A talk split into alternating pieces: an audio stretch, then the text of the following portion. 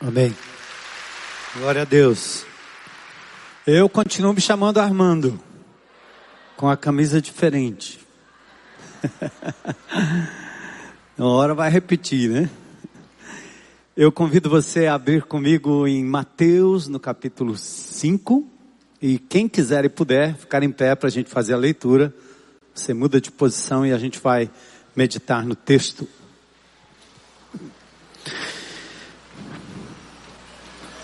Uh, Jesus nasceu, de acordo com o calendário gregoriano, provavelmente no ano 4 antes dele mesmo. 4 antes de Cristo, né? E ele, aos 12 anos, é levado ao templo como um bom menino judeu, depois de estudar as escrituras em casa com seus pais, José, Maria. Ele é apresentado aos doutores no templo e todos ficaram admirados o quanto ele conhecia a Torá, a lei, o Pentateuco, os primeiros cinco livros do Velho Testamento, Gênesis, Êxodo, Levítico, Números, Deuteronômio. Jesus dá um show de conhecimento das Escrituras. É, depois ele é submisso aos seus pais, volta para Nazaré, na parte norte e nordeste de Israel, depois de ter estado ali na região de Jerusalém. Então ele tem a sua infância em Nazaré.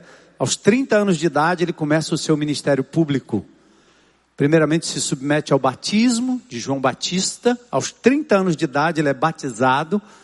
Por isso nós não batizamos crianças, nós batizamos adultos convictos, não para limpar pecado, mas para cumprir toda a justiça, a exemplo do que fez Jesus, que se batizou aos 30 anos de idade no Rio Jordão, por imersão, ele entrou na água, saiu da água, e Deus então diz: Esse é meu filho amado em quem eu tenho prazer.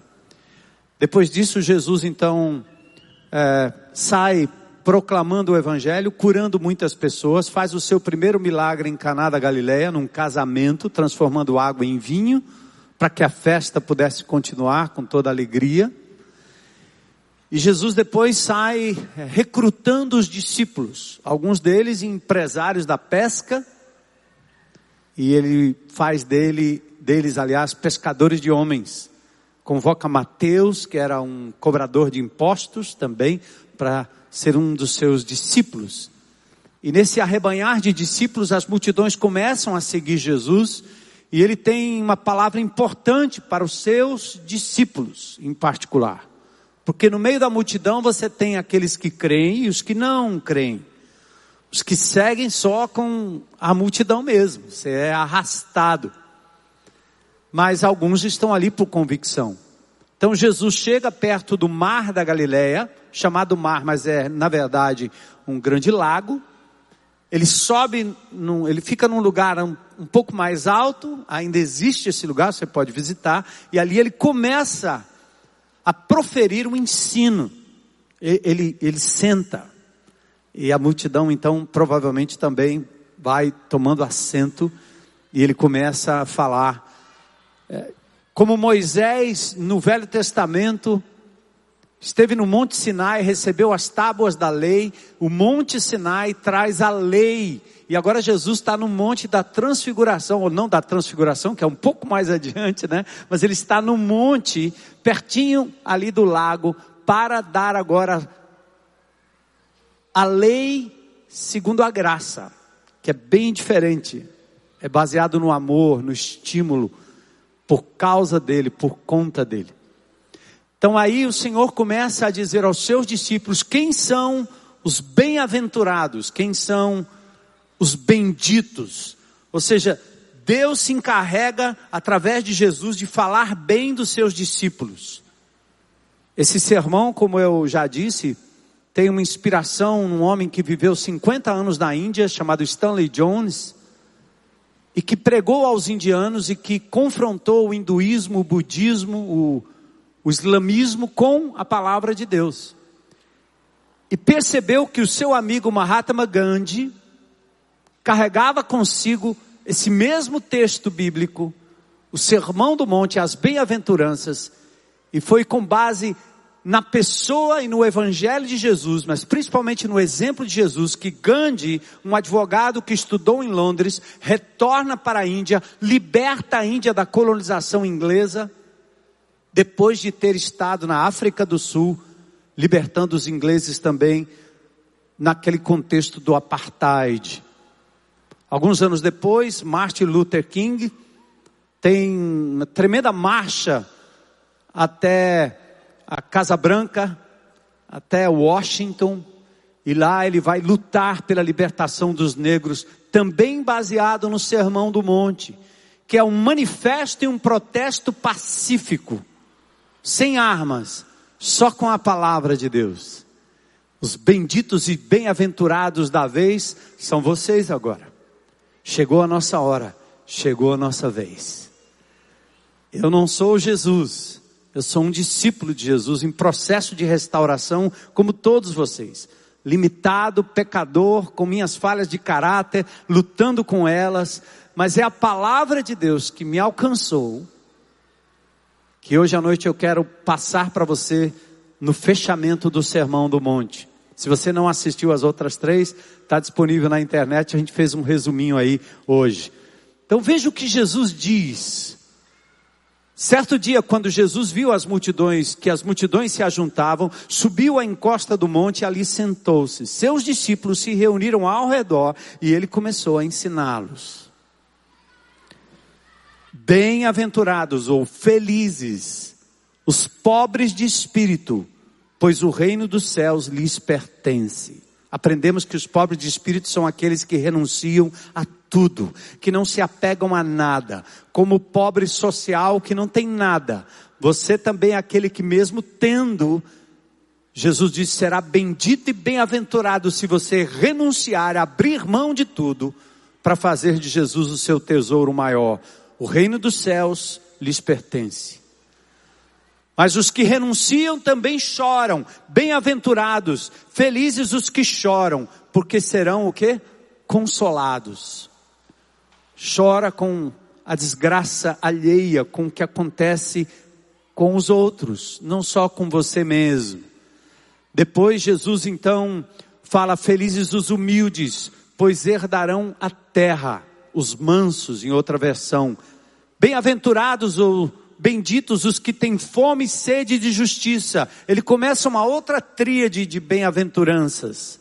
O que tem fome e sede de justiça. Tratamos disso na semana passada. Eles serão saciados. Fome e sede de justiça não por conta das suas próprias demandas, mas das demandas dos outros, dos que não têm voz, daqueles que são desprezados na sociedade. Depois ele diz: Felizes os que têm fome e sede de justiça, mas também os que têm misericórdia, pois serão tratados com misericórdia. E por fim ele fecha dizendo: Felizes os que têm coração puro, porque eles verão a Deus. Aquele não tem o coração, que não tem um coração dúbio, dobre, jogando nos dois times. Ele é de Jesus para valer. Ele verá a Deus. E as bem-aventuranças de hoje, as três Bem-aventurados os que promovem a paz, pois serão chamados filhos de Deus. Bem-aventurados os perseguidos por causa da justiça, porque o reino dos céus lhes pertence. Felizes são vocês, alegres e bem-aventurados são vocês, quando por minha causa, de Jesus, sofrerem zombaria, perseguição e quando outros mentindo disserem todo tipo de maldade ao seu respeito. E agora ele fecha dizendo assim: alegrem-se, exultem, porque uma grande recompensa os espera nos céus.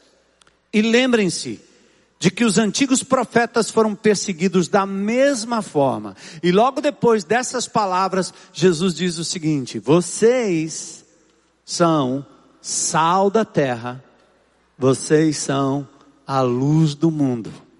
Podem ir. Vamos orar? Eu quero lembrar em oração eh, de um movimento que vai acontecer no dia 3 de novembro, portanto, próximo domingo, na Praça da Imprensa, às 15 horas, a Marcha das Famílias contra as Drogas. Não vamos permitir que o STF libere drogas. Está provado que não funciona esse tipo de coisa. Quero orar também pela família do Lindenberg, um jovem que estava limpo das drogas, acho que mais de um ano, né? O pessoal aí do grão sabe bem da história do Lindenberg. Há duas semanas atrás, eu estava aqui de manhã, batemos fotos juntos, eu e mais quatro que estavam em processo de recuperação. E por incrível que pareça, é, o Lindenberg veio a falecer. Um homem que andou talvez por lugares tão sombrios, tão escuros, tão difíceis e morreu de uma coisa tão banal. E poderia ter sido qualquer um de nós, razão pela qual eu peço oração pelas famílias e quero dizer para preveni-los e me prevenir também. Ele morreu enquanto andava correndo, olhando um celular, andando depressa. Bateu a cabeça num obstáculo teve traumatismo craniano, sangramento interno e não resistiu. Você costuma fazer isso? Cuida, cuida. E quero orar também pelas vítimas do desabamento daquele prédio, que hoje não tem talvez um lugar para ir, alguns talvez ainda no JF, e outros estão talvez em perigo pela cidade afora em outras instâncias pelo terror que ainda prevalece na nossa cidade, com assaltos, como eu tive o desprazer de ver uma das minhas filhas passando bem pertinho na hora do desabamento, e nesses dias também um assalto à noite numa academia. E ela está aqui, a Midian, com a Júlia, que também estava junto lá, um momento terrível. Todos nós estamos sujeitos a isso. É assim que anda a nossa cidade. Enquanto esse país clama por justiça e mais do que isso, homens e governantes justos, nós temos que orar. Senhor, nós adoramos o Teu nome, louvamos o Teu nome, cantamos louvores ao Teu nome, porque nós não temos outro recurso além de Ti. Não dá para cantar para ninguém senão para o Senhor. Não dá para confiar em ninguém senão no Senhor. A nossa vida está em Tuas mãos. E nós agradecemos o livramento que o Senhor nos tem dado a cada dia. Pedimos que por misericórdia o Senhor continue guardando a nossa vida. Misericórdia do nosso país, do nosso estado, do nosso município, do nosso condomínio, do nosso bairro, a nossa rua, nossa família. Misericórdia de nós, Senhor, do nosso coração. Livra-nos do medo. Livra-nos da angústia e do vazio. Põe os nossos olhos em Ti, Senhor, para que tenhamos, tenhamos coragem de prosseguir, reconhecendo que o Senhor está no absoluto controle de todas as coisas.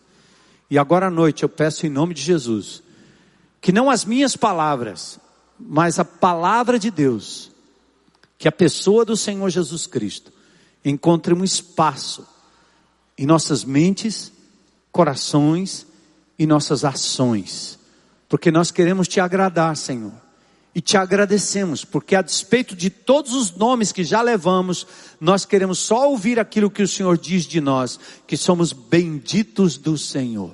Eu recebo, Senhor. Eu fui chamado de amado de Deus, com meus irmãos e minhas irmãs aqui. E benditos do Senhor, como aprendemos no sermão do monte, do homem do monte. Fala conosco, Senhor. Nós pedimos em nome de Jesus. Amém. Podem sentar.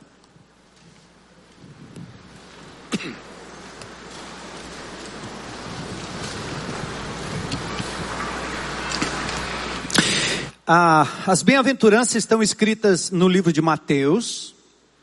Se você é católico apostólico romano, pode abrir sua Bíblia lá. Os evangelhos são exatamente os mesmos da Bíblia evangélica, ou protestante, como dizem. Você vai encontrar lá o Sermão do Monte. E nesse sermão nós temos nove bem-aventuranças que a gente dividiu em três séries de três usamos um pouco daquele argumento de que o Senhor está lançando uma tese, uma antítese uma síntese. Ele está dando uma bem-aventurança, está dando uma contrapartida e ele depois então sintetiza, resume numa outra. E assim nós vimos, por exemplo, bem-aventurados os pobres de espírito, são aqueles que renunciam a tudo Para seguir Jesus e andar com Jesus, a despeito de tudo que você tem, em primeiro lugar você tem que renunciar tudo. Dizer eu entrego. Eu entrego tudo. Eu morro com Jesus para o mundo, para ressuscitar com Ele para uma nova vida, aqui e agora e na eternidade. Isso significa que eu abro mão de pai, mãe, irmão, bens, dinheiro, status, tudo. Porque nada disso traz completa e real felicidade.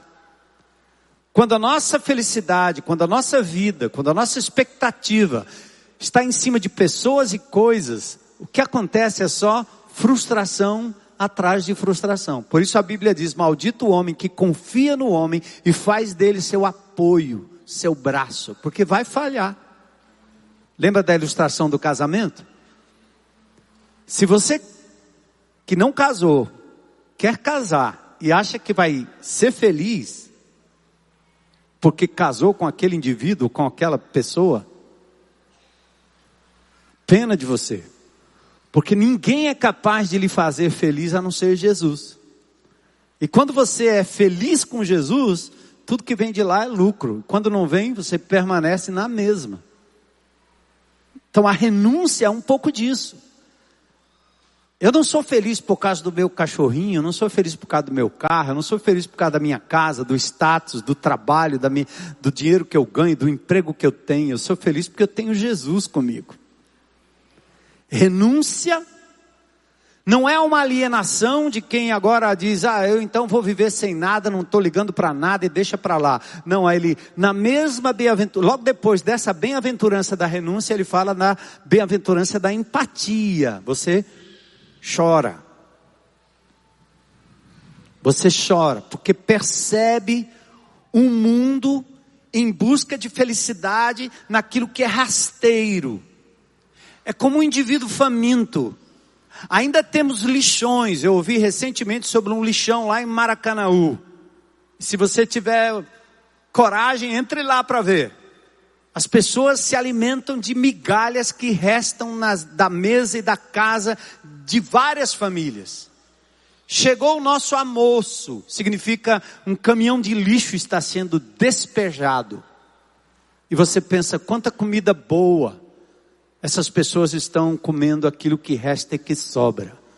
Lembra que eu falei para vocês que a frustração de Deus não é tanto com o erro da raça humana, é com o fato da raça humana querer felicidade em coisas tão rasteiras que não trazem felicidade. É optar pela comida menor, pela migalha, quando Deus tem um banquete preparado para o indivíduo ser feliz de verdade, se reencontrando com o Criador, consigo mesmo, com a natureza, e todos os postulados que fazem o homem sentir que é por aí o caminho, Deus tem muito mais. Então, bem-aventurados que choram por perceber como o ser humano está optando por coisas que são rasteiras. E quando ele junta as duas bem-aventuranças, ele conclui: bem-aventurados mansos, os que entregam seus direitos a Deus, porque lhes pertence assim a terra. Esses são benditos. Depois, as três outras bem-aventuranças falou de justiça. Semana passada, lembra? Fome e sede. Ou seja, Jesus está falando de um negócio radical.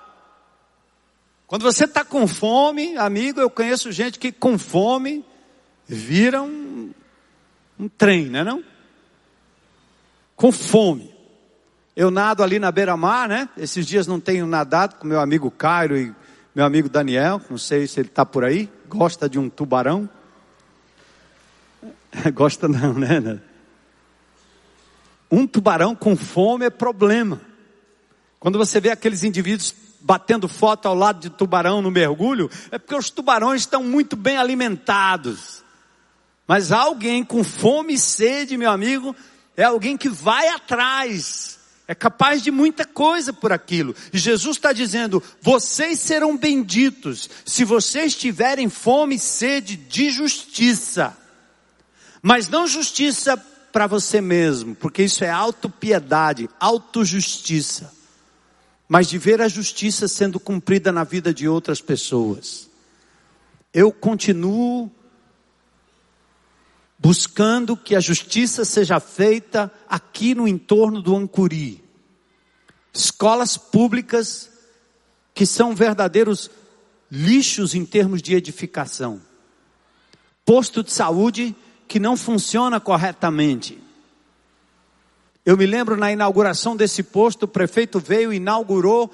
Eu não estive porque me convidaram, mas não estive. Esta igreja provocou a inauguração porque fizemos uma ação ao redor do posto de saúde com o exército e logo em seguida chamamos a imprensa e a secretária do, do município veio. Pastor, o senhor chamou a imprensa, o senhor vai dizer o quê? Eu disse, eu não vou dizer nada, a senhora que vai dizer. Diga para a imprensa aí, por que, é que vocês não inauguram o posto? E o posto foi finalmente inaugurado. Uhul! Só que nós temos irmãos que trabalham lá dentro e a gente não tira os olhos.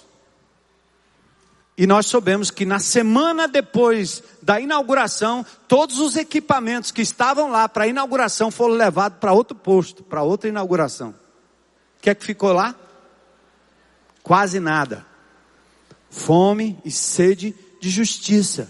Significa que eu tenho plano de saúde, posso pagar, Vou lá na Unimed, na, na não sei o que, da Plan, na Mil, seja lá da onde, e você atendido e reclamo se o negócio não está na hora, não está pronto. Mas quem frequenta o posto de saúde vai reclamar para quem? O povo de Deus precisa ter fome e sede de justiça, não para brigar pelos seus direitos, nós já temos demais, mas por aqueles que não têm. Esse é o papel da igreja de Jesus, que ainda briga para reivindicar quem matou a menina Hannah aqui na creche do Ancuri, que caiu numa fossa, depois do Ministério Público ter sabido que aquilo estava para acontecer e nada fizeram. Está gravado. Pode me ouvir. Pode vir atrás. Porque nós fomos atrás e soubemos. Fome e sede de justiça.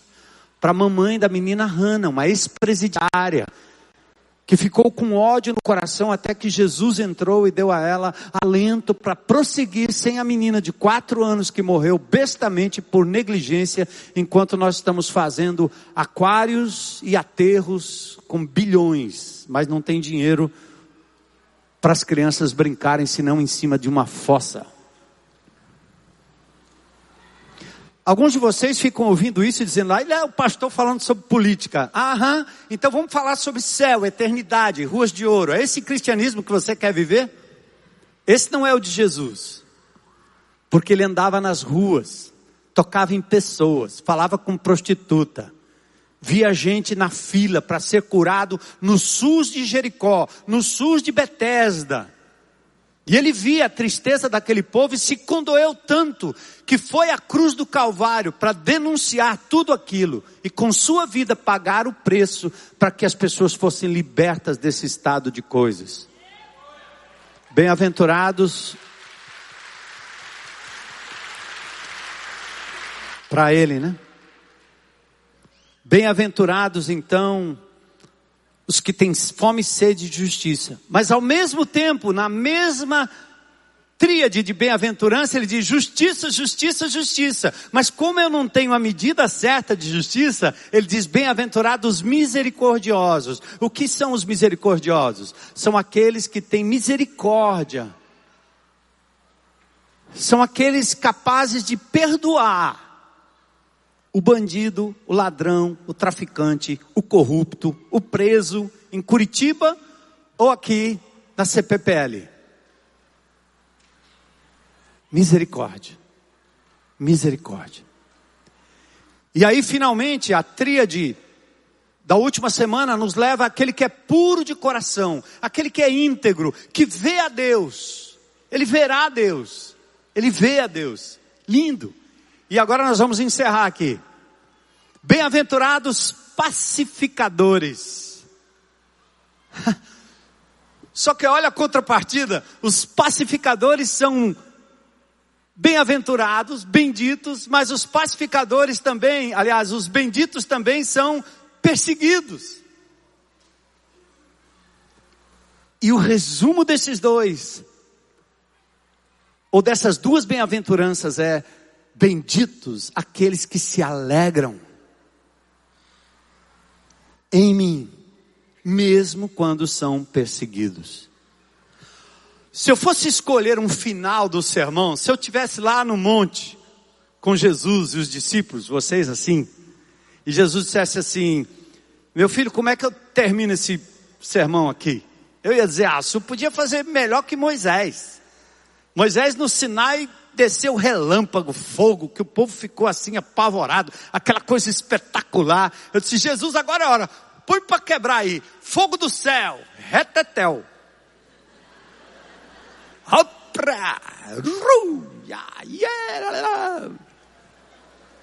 É porque isso aí dá impressão de poder, não é não? No Velho Testamento, para lidar com aquelas crianças infantes de Israel, ou seja, Deus estava tratando com infantis espirituais no Velho Testamento, ele tinha que mandar fogo, trovão. E tem muita gente infantil no cristianismo que corre atrás dessas coisas. Não muda o coração, não muda o caráter, não muda lá dentro, mas continua gritando, continua batendo o pé, continua procurando o retetel por aí. Vai lá em Moisés. Aí eu diria, eu acho que eu faria a mesma coisa. Jesus, vamos terminar isso aqui com apoteose. Negócio apoteótico, bem grande. Aponta o caminho para o céu, Jesus, que a gente quer ir embora. Acaba com isso logo, leva a gente embora, Senhor. Como foi no Sinai? Trombeta, relâmpagos, fumaça. Mas presta atenção, ao contrário disso, Jesus pega na minha mão, pega na sua mão, olha nos teus olhos, e Jesus diz assim: queridos, nós precisamos olhar para os seres humanos que estão em conflito. Vamos sujar os nossos pés Vamos andar nos becos e nas ruas onde há guerra, conflito, conflito de alma, conflito existencial, conflito de família, conflito de relacionamento, conflito político, guerra. Vamos, meu povo. É lindo, Jesus é muito lindo, né? Sim, os limpos de coração Sim, mas o senhor falou que os limpos de coração vêm a Deus. Então bora, bora, apressa isso aí que eu quero escapar desse negócio aqui. Os limpos de coração verão a Deus, mas antes da visão gloriosa do Apocalipse, lembre-se, Jesus é chamado de Emanuel, que traduzido quer dizer Deus conosco. Lembra que a ideia não é nos levar para o céu, mas trazer o céu para dentro de nós. Lembra que a ideia não é nos livrar do inferno futuro, mas nos livrar do inferno que vive dentro de nós, da confusão, da doença emocional, mental que nos aflige, do medo, dessa loucura, dessa ambiguidade.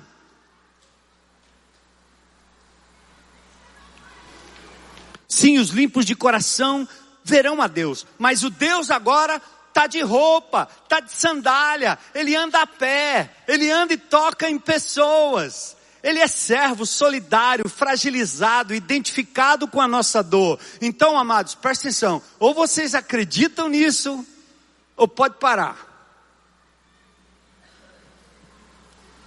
Vocês precisam acreditar que Deus nos deixou aqui e nos deu o maior dos exemplos, porque tudo que Deus fala, Ele é. Tudo que Jesus diz, Ele é. Ele mostra com a vida.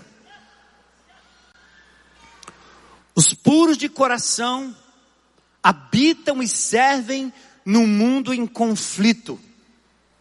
Por isso eles são benditos. Por isso eles são chamados para serem o que? Pacificadores. Olha que lindo isso. Promotores da paz. E aqui eu quero chamar a atenção para uma coisa chamada santidade, que é uma palavra que fica muito, ela gravita muito no meio dos evangélicos. Eu nasci na fé, aos 17 anos de idade, numa igreja batista bem pequenininho na zona norte de São Paulo. Heloísa era membro daquela igreja. E ela se orgulhava de ser uma igreja com 60 pessoas. E quando eu entrei lá dentro, rejeitando a mensagem a princípio, até que o Senhor me mudou de dentro para fora, Eu dizia para ela, para o pastor, eu disse, eu não acredito. Quanto tempo tem 60 pessoas aqui dentro? Ah, faz tempo. Por que, que a igreja não vai? É porque a igreja é pura, ela é santa, ela não se mistura com o mundo. Eu disse misericórdia. E meus amigos da gandaia, da bagunça, eles estão morrendo de overdose, a rota está matando. Eu tenho que botar esses caras para dentro. E se eu trouxer todo mundo aqui, não vai caber. Mas a igreja é pura, a igreja é santa. Irmãos, vocês precisam conhecer a definição de pureza, que não é essa coisa que pega crente velho, que prefere ter uma igrejinha com dez pessoas, enquanto milhares em Fortaleza morrem sem Jesus, sem paz. Porque eles querem o conforto de não ter que bater com ninguém, ele quer uma igreja que ele conhece o nome de todo mundo. O GR dele não chega a ninguém, porque vira um clube de amigos para comer churrasco e fazer encontro de os homenzinhos e as mulherzinhas. E nós vamos nos encontrando como amigos no reino e o povo se arrebentando, indo para a porta do inferno e a gente nada faz. Esse não é o time de Jesus. O time de Jesus é outro. Ele vai passando e vai arrastando. Quando ele convida os seus chegados para o banquete, os seus dizem: Não, nós não podemos, agora não, é meio complicado isso aí, mais tarde a gente vai. Ele manda buscar os coxos e os aleijados, ele manda entrar nos becos e nas avenidas e trazê-los aqui para dentro. Nós temos aqui nessa igreja aos domingos, eu não sei nem se eles estão aqui, acho que já foram, o pessoal da VEPA está aqui não? Não precisa se identificar. Vara de execuções penais são os indivíduos que o juiz diz assim: você errou, Maria da Penha, droga, o que é que você fez aí? Aí o juiz diz: pô, agora você tem uma pena que não vai ser prisão, você tem que ir para IBC. Aí o juiz, assim, tem uns 50 aqui. Domingo vocês não vão vir, né? Porque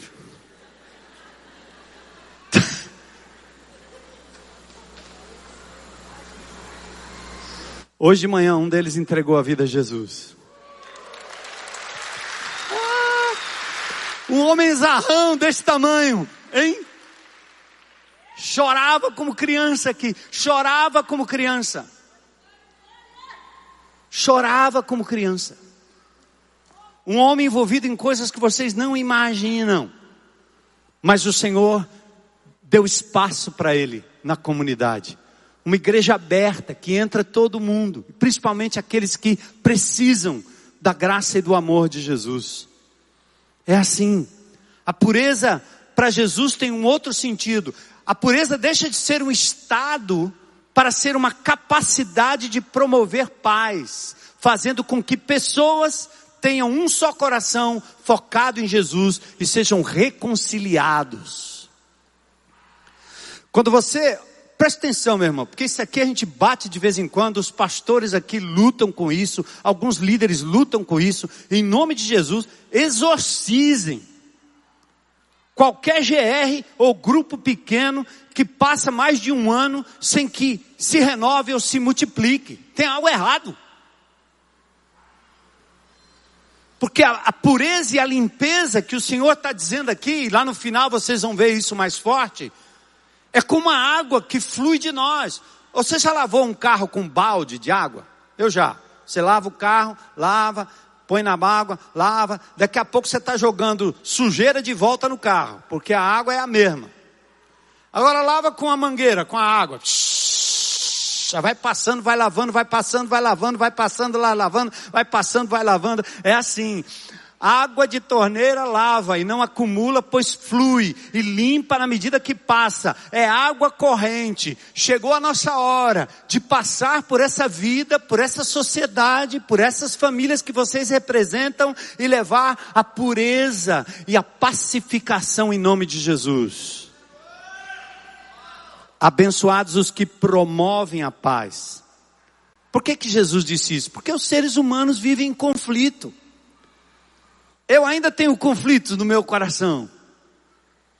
Mas eu tenho um Senhor, uma palavra que me dá a direção e que vai me mostrando o caminho. Mas agora ele está dizendo que os seres humanos que vivem em permanente conflito consigo mesmo, com a natureza, sem contar com o terrível e alienante conflito com Deus, precisam de uma palavra de pacificação. Aí você diz assim, mas eu já tenho muito problema. E os meus problemas, pastor?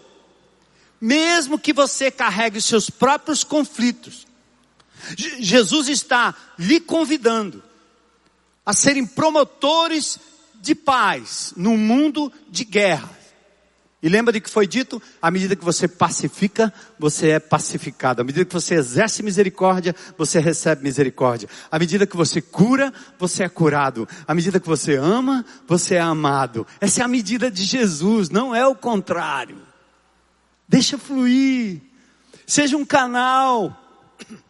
Canal de Deus.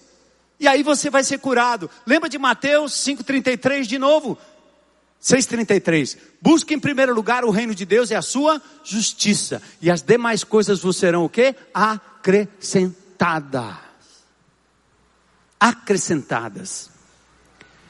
Então, espiritualidade não nos isenta da responsabilidade de intervir. Para com essa história de dizer, eu não me meto, não é da minha conta, eu não tenho nada a ver, para você não cair na síndrome de Caim, que matou seu irmão quando Deus perguntou: onde está teu irmão? Ele diz: eu sou porventura guardador do meu irmão? Nosso dever é promover vida e não tirá-la, ou deixar que ela seja subtraída por omissão Tiago 4,17 diz: Aquele, pois, que sabe fazer o bem e não faz, comete pecado. E aqui eu quero chamar a sua atenção para essa coisa diabólica que o inimigo tem feito no meio de nós. Presta atenção se não é verdade. Nós somos discípulos de Jesus. Mas o diabo, o inimigo de Deus, o inimigo das nossas almas, acredite você ou não que ele exista ou não, use o nome que você quiser. Sabe o que, que ele fez? Ele nos jogou num campo antagônico. Uns são de esquerda e o outros são de direita. E aí nós tiramos o foco de Jesus, não admitem meio termo e um fica atirando no outro. Estamos divididos. O diabo conseguiu.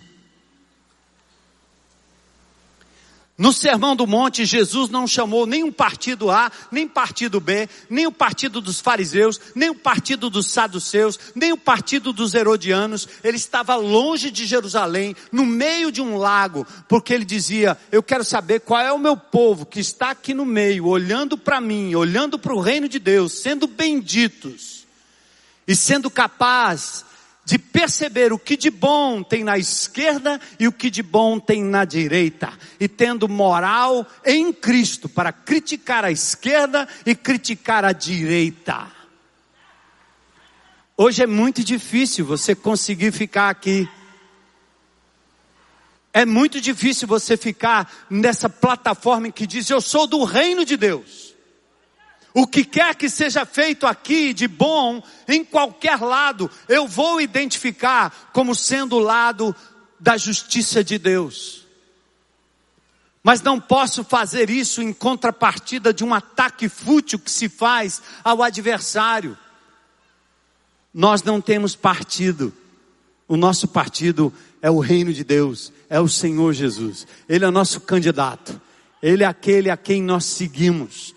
E quando chegar a época e o momento das eleições, vá lá e use o seu critério de Jesus, de Cristo, da palavra, para discernir qual candidato, não importa a legenda. Jesus não tem candidato nem da direita nem da esquerda, ele tem um povo que ele chamou pelo seu nome, lavado pelo seu sangue. E nós temos que nos posicionar pela verdade, pela justiça.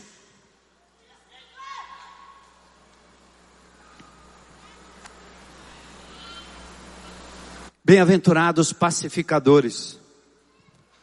O pacificador não é um caçador de membros, um proselitista, porque aí é ganhar mais um religioso e fazer dele alguém tão perdido quanto estão aqueles que simplesmente não reconhecem Jesus como Senhor e Salvador. Pacificação é um empreendimento espiritual. E o que Cristo pede de nós, Ele é. Ele promoveu a reconciliação entre Deus e os homens e nos chamou para sermos pacificadores e agentes da reconciliação. Segundo Coríntios capítulo 5, versículos 17 até capítulo 6, verso 10. Vou ler alguns textos aqui. Verso 18.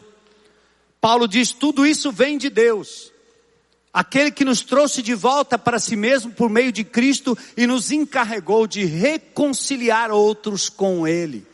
Eu e você somos encarregados de reconciliar pessoas com Deus. Alguns chamam isso de proselitismo, e é mesmo, mas é um proselitismo que tira a pessoa ou mostra a pessoa o caminho da vida, o caminho da salvação.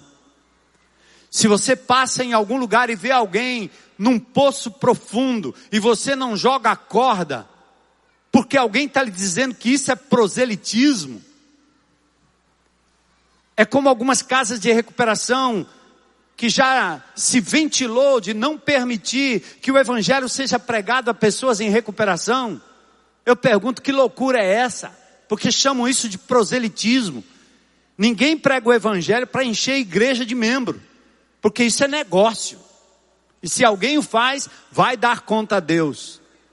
Mas nós andamos com a incumbência de reconciliar pessoas com Deus, tirando as pessoas do vazio. E não somente isso, Paulo diz que ele também nos deu uma mensagem de reconciliação. E Deus está fazendo um, inter, um apelo ao mundo por intermédio de cada um de vocês. Reconciliem-se com Deus. E a venha, vem a partir daí a reconciliação emocional, espiritual, a reconciliação física, comer bem, porque é para a glória de Deus, fazer exercício, porque é para a glória de Deus, cuidar bem das suas finanças, porque é para a glória de Deus, cuidar bem dos seus bens, porque é para a glória de Deus, cuidar da natureza, porque é para a glória de Deus. E assim nós vamos reconciliando o mundo com Deus. Então, a bênção aqui não é para indivíduo pacífico. Conhece alguém que é assim pacífico, calmo, tranquilo? Hein?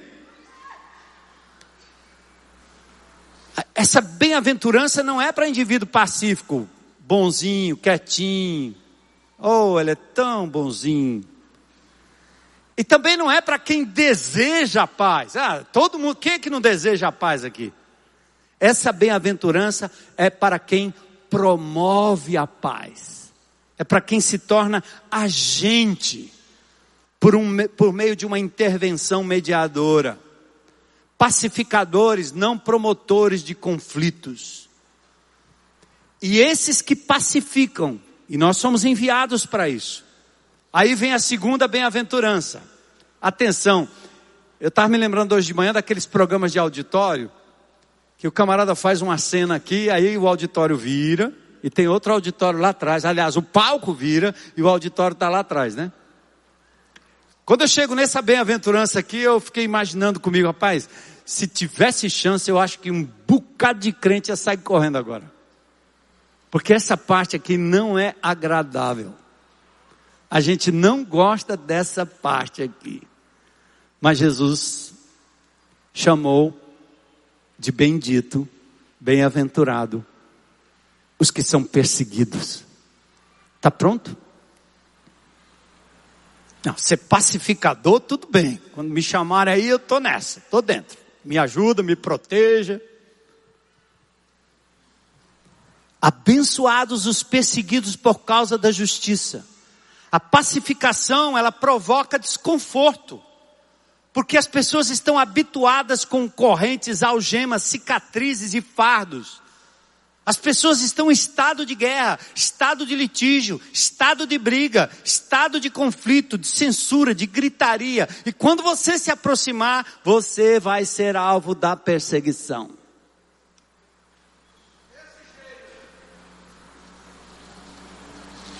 Stanley Jones disse o seguinte: o pacificador, ouçam isso aí, O pacificador tem que se acostumar a ver o seu próprio sangue.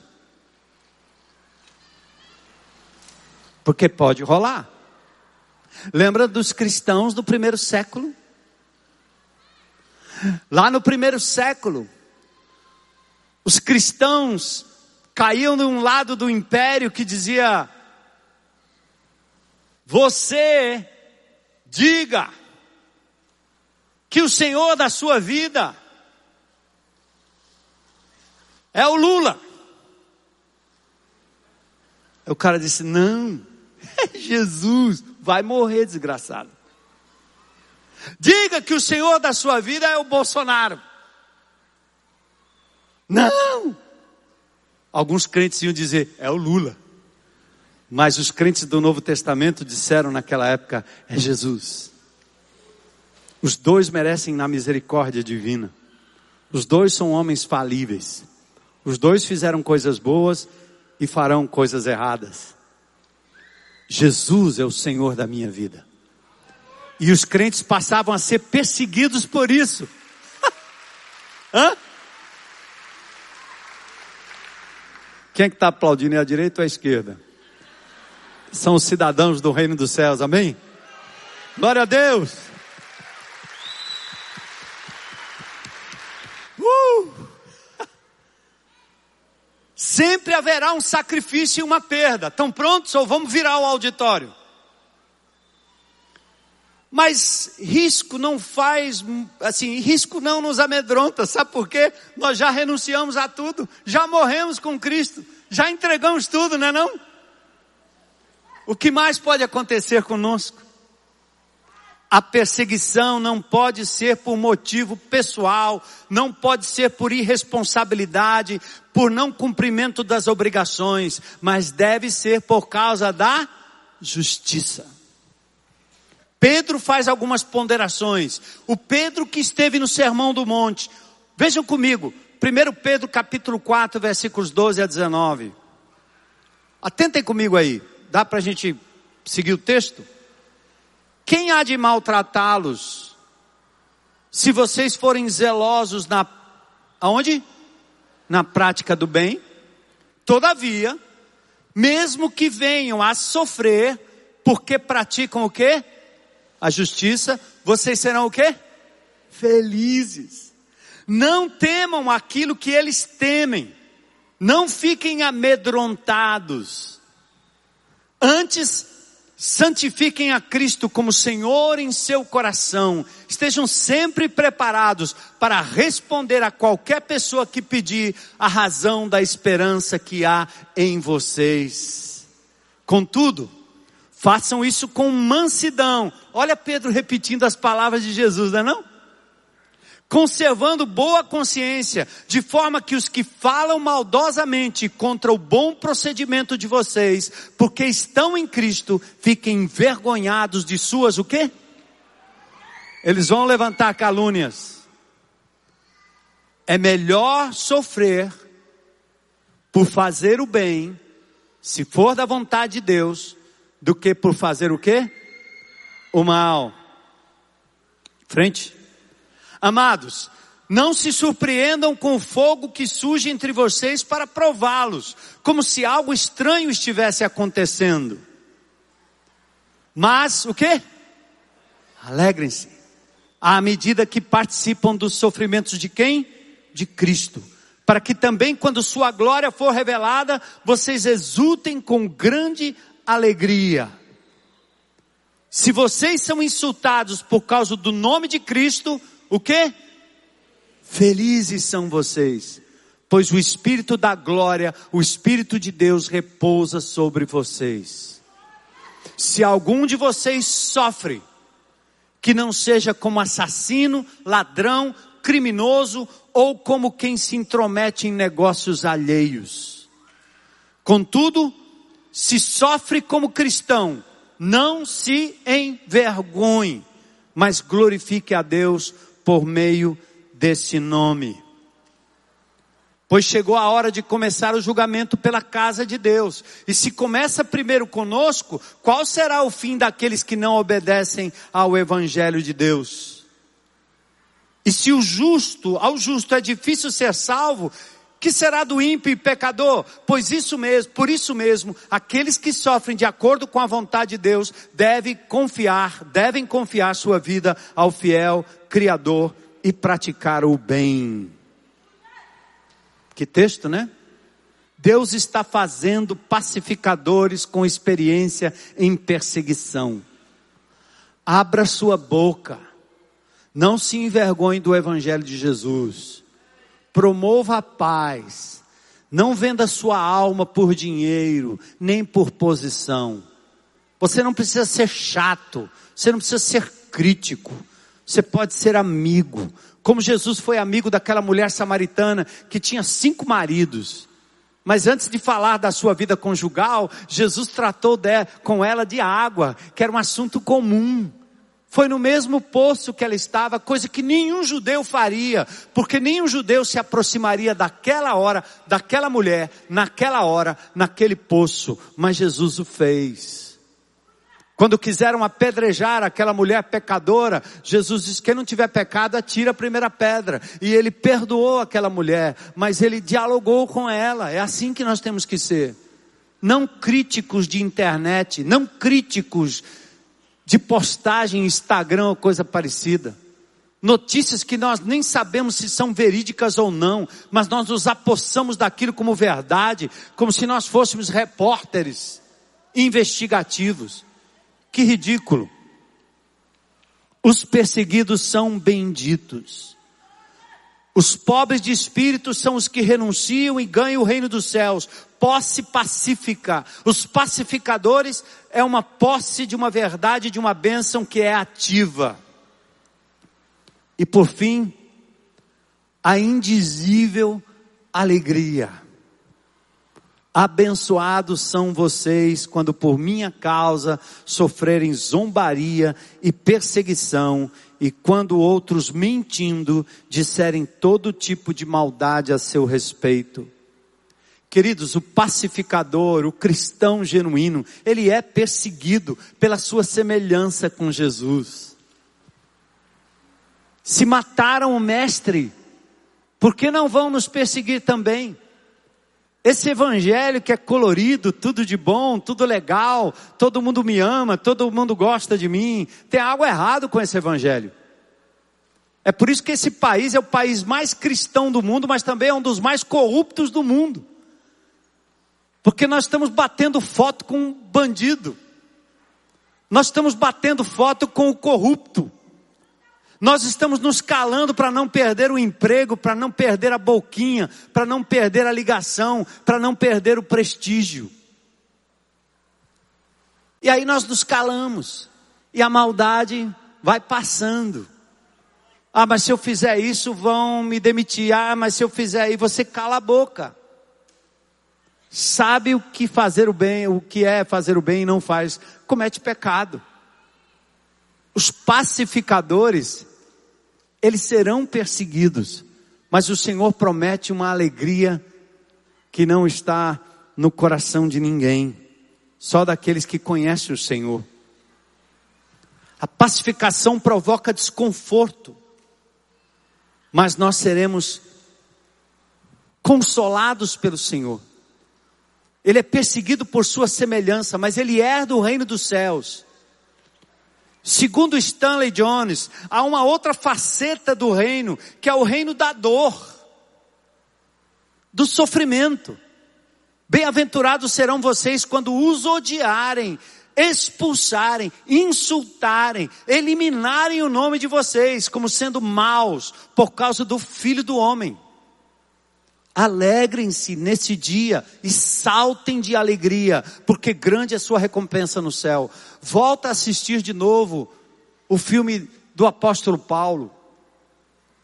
Volte a assistir aqueles documentários dos primeiros cristãos que eram jogados nas arenas para serem comidos pelos leões. Eles iam com um olhar intrépido no seu Senhor, sabiam em quem eles criam tinham certeza que dentro dos seus corações havia uma alegria indizível de ir encontrar com o Senhor Jesus. No budismo, A lógica quanto ao sofrimento é assim: a vida é um sofrimento, então vamos escapar dela.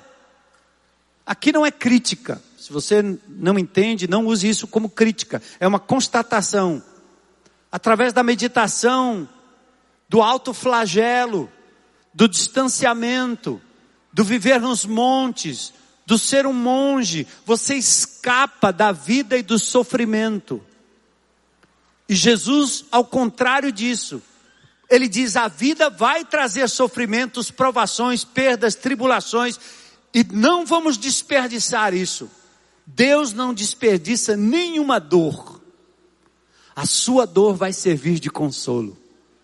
O apóstolo Paulo em 2 Coríntios capítulo 1, ele diz assim: que você poderá consolar da forma que você foi consolado. Deus é o Deus de todas as consolações. Há homens e mulheres aqui que já passaram por problemas difíceis na sua vida, nas suas vidas, mas agora alcançaram a misericórdia de Deus, e Deus não desperdiça aquela dor, porque Deus lhe dá a capacidade de perdoar a quem lhe ofendeu, e te dá a capacidade de pedir perdão a quem você ofendeu, e Deus não desperdiça a sua dor, nem a que virá, nem as que virão, Deus não desperdiça. É preciso focar na bênção de sofrer por Jesus e como Jesus, para triunfar, e nisso nós nos alegramos.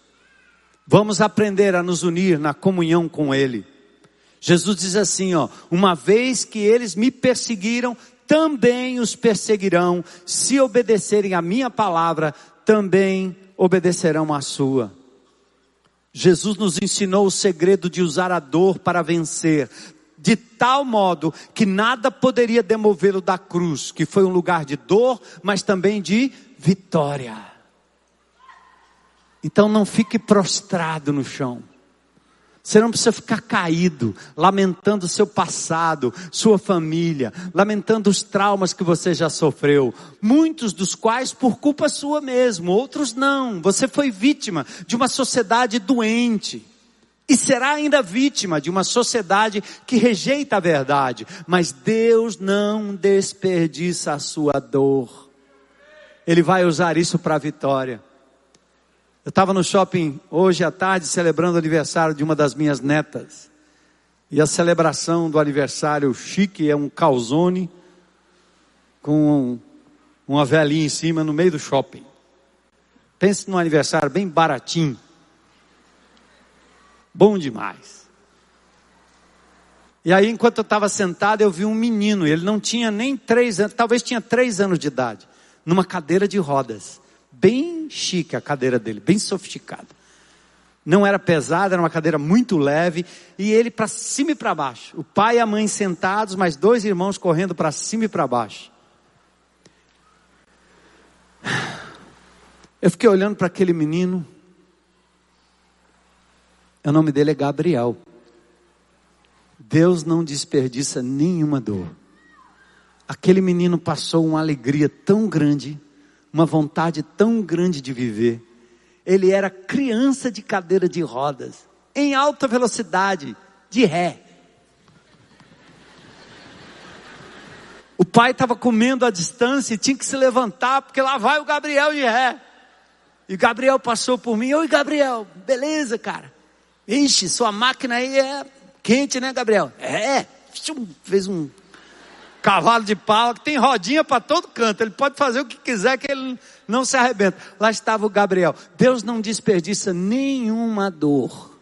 Eu não sei o que aconteceu na vida daquela criança, mas eu fico imaginando as paraplegias emocionais que a gente sofreu lá atrás, em casa, de um parente, os abusos que nos colocou numa cadeira de roda emocional. Você não pode perder a alegria. Aquele menino me ensinou uma lição. E as crianças nos ensinam lições assim. E se você acha que, mas eu não sou criança, eu sou adulto. Jesus disse: se você não se tornar como uma criança, você não pode entrar no reino dos céus. E você precisa ouvir a voz daquele pai, aquele pai que se levantava para correr atrás do Gabriel. Uma hora ele olhou, parou para ele, olhou, botou o dedo assim no Gabrielzinho e depois deu um beijo nele. Eu disse: meu Deus, isso é o retrato do que Deus faz comigo, do que Deus faz com você. Deus não vai desperdiçar nenhuma das suas dores. Amém? Doeu, não doeu? Foi difícil, não foi? Não vale a pena viver focado nelas. Não vale a pena continuar como se a sua dor fosse o seu troféu. Você tem que começar a dizer: para lá com a minha dor, eu já morri e agora vivo em Cristo Jesus. E Ele me chama de bendito, amado de Deus. E me incumbiu de ser um pacificador, aleluia. Venha o que vier Uh! Pacificador. Ao final, o que é que nós temos? Ao final das bem-aventuranças. Pessoal do louvor pode subir aí. Um guerreiro feliz, uma guerreira feliz. Alegre, contente, satisfeito. Como o Senhor diz, alegrem-se e exultem, porque uma grande recompensa os espera nos céus. E lembrem-se que os antigos profetas foram perseguidos da mesma forma. A bem-aventurança da pós-modernidade, hein? Nós estamos vivendo a pós-modernidade ou a pós-verdade.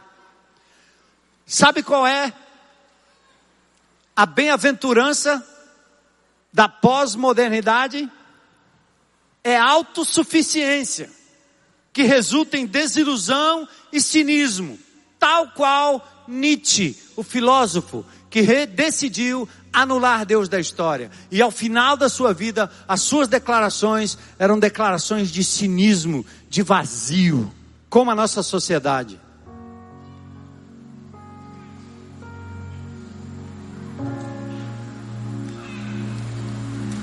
Mas o cristianismo ele começa com renúncia e morte do eu. E termina encontrando ele, Jesus, o homem do monte, que nos enche de uma alegria que não tem explicação. Eu não estava sendo perseguido, mas vocês me ouviram falar de algo que eu experimentei no começo desse ano, quando o médico disse: Você está com um nódulo na próstata e é câncer. Eu disse, o que, que eu vou fazer? Alguns irmãos diziam, não, deixa aí, depois a gente vê, ninguém morre disso. Negativo. Arranca tudo. Aí a, anestesista disse, seu coração bate muito pouco aí, o negócio é complicado, chama o teu médico. Aí eu chamei o doutor lá, fiz os exames, ele disse, rapaz, teu coração é devagar, quase parando. Quando eu estava na mesa lá, era 37 batidas por minuto. A anestesista me deu um bocado de papel, ó, o senhor aí tem que ver aí. Eu disse, minha senhora, a senhora não está entendendo não. Eu vou me encontrar com Jesus, tchau. Eu assino qualquer coisa. Eu fui tomado de uma alegria, de um negócio tão violento que veio de dentro para fora, uma certeza tão grande que botou em xeque a minha fé. Hã? Você crê ou não na ressurreição? Então, pula para dentro. A macharada aí faz o exame, é o dedo de Deus. Se achar alguma coisa, estou nas mãos dele. E a mulherada aí faz o exame também. Achou alguma coisa? Está nas mãos de Deus, amigo. Qual o problema? Aí quando você está firmado na fé, não na igreja, não no pastor, não na denominação, quando você está firmado no homem do monte, sua reação é outra. Vem uma alegria que toma conta de você e diz: chegou a hora. Tchau. Aí ele me devolveu e eu não entendi porquê. Acho que a peça ruim, né? Precisa depurar um pouco mais. Mas a alegria é a mesma. Glória a Deus.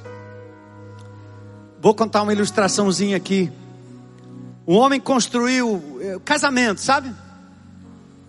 Os dois pombinhos marcaram o casamento. e construíram uma casa linda os dois. Mobiliaram a casa, casa maravilhosa. E foram lua de mel. Hã? Saíram de lua de mel, viagem. Aí no meio da lua de mel, um zap zap. Sua casa acabou de pegar fogo. Não sobrou nada. O cara ficou apavorado. Se agora, como é que eu vou falar para minha amada? Pálido, trêmulo. Ele mostrou a notícia para sua esposa e ela diz assim: meu querido, não se preocupe, nós ainda temos um ao outro e é isso que importa. Ou não? O que é que o mundo pode tirar de você? Que você vai ser capaz de olhar para Jesus e dizer: não tem problema, eu ainda tenho o Senhor. Só quem renuncia, irmão. Só quem vive cristianismo de verdade. Se você não está afim de entrar nessa que Jesus te chamou para entrar, é melhor voltar lá para fora. Porque lá fora você come, bebe, bagunça e cai na gandaia mesmo e vai para o mundão aí e aí tá tudo certo. É um engove para lá, um engove para cá. E aí vai. Vai de carnaval em carnaval, de festa em festa, de gole em gole, de trago em trago. A vida vai passando.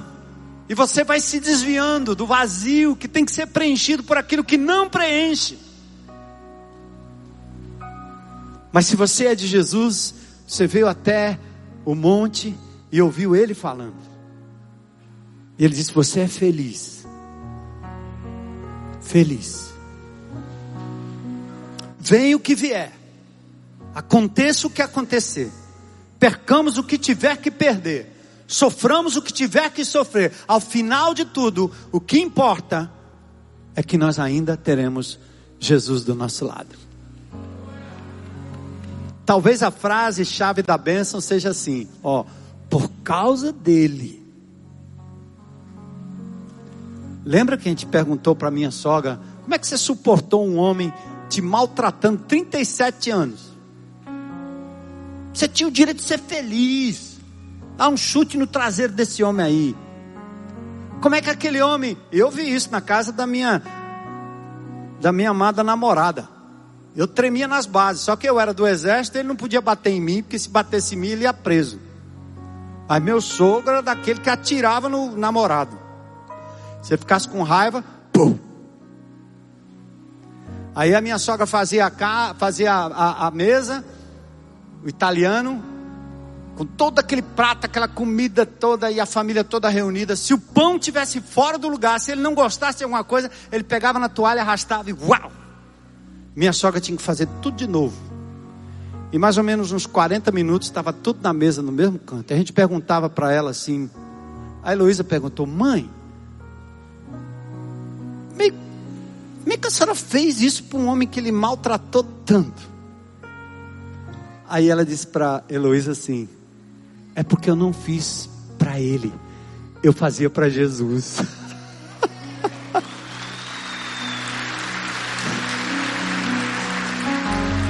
é, você pode achar que ela era, né, esse, aquele, pode pensar o que você pode queira pensar aí. Mas aplique para o fato de que tudo que você deve fazer, faça para a glória dele, por ele, para ele. Bem-aventurados, felizes. É isso aí. No Sinai, a obediência veio pela obrigação do dever. No Monte das Bem-aventuranças, pelo amor pessoal que me move e que me leva para além da mera obrigação. É mais do que qualquer religião pode proporcionar. Por minha causa, por causa de Jesus, pelo meu nome, por Ele, por meio dele. E na sequência, Jesus fala do efeito desse modo de vida, de renúncia empática. Vocês vão se tornar sal da terra e luz do mundo. Aí eu, eu fiquei pensando assim: Jesus, peraí. Eu sou tão pequeno, tão insignificante. Como é que o senhor me chama e me dá uma incumbência dessa? Eu sou tão pequenininho, tão irrelevante, que o Senhor podia me dar uma bençãozinha pequenininha e uma demanda também pequenininha. Mas é que Deus não pede nada da gente que Ele não dê a provisão plena e completa. Você carrega dentro de você o Espírito Santo de Deus. Você carrega dentro de você, com você, a palavra de Deus. Sabe por que, que ele usa pessoas frágeis como nós? Porque quando tudo acontecer, ele vai dizer, você vai dizer: não foi por mim, foi por ele. A glória não vai ser sua, a glória vai ser sempre dele. Bora, povo de Deus. Pacificadores, sal da terra, hein? Luz do mundo, bora. Uh! Nós vamos encerrar com dois cânticos. Eu pedi de manhã, eu vou pedir agora também. Os dois, acho que os dois últimos, né? Bora lá, Daniel. E eu quero que você faça disso uma oração. Eu peço, por favor, que você não saia agora. Tem pessoas aqui nesse auditório que podem estar precisando desse momento para tomar uma decisão por Jesus. E esse é o momento. Então, ore aí. O fantástico espera.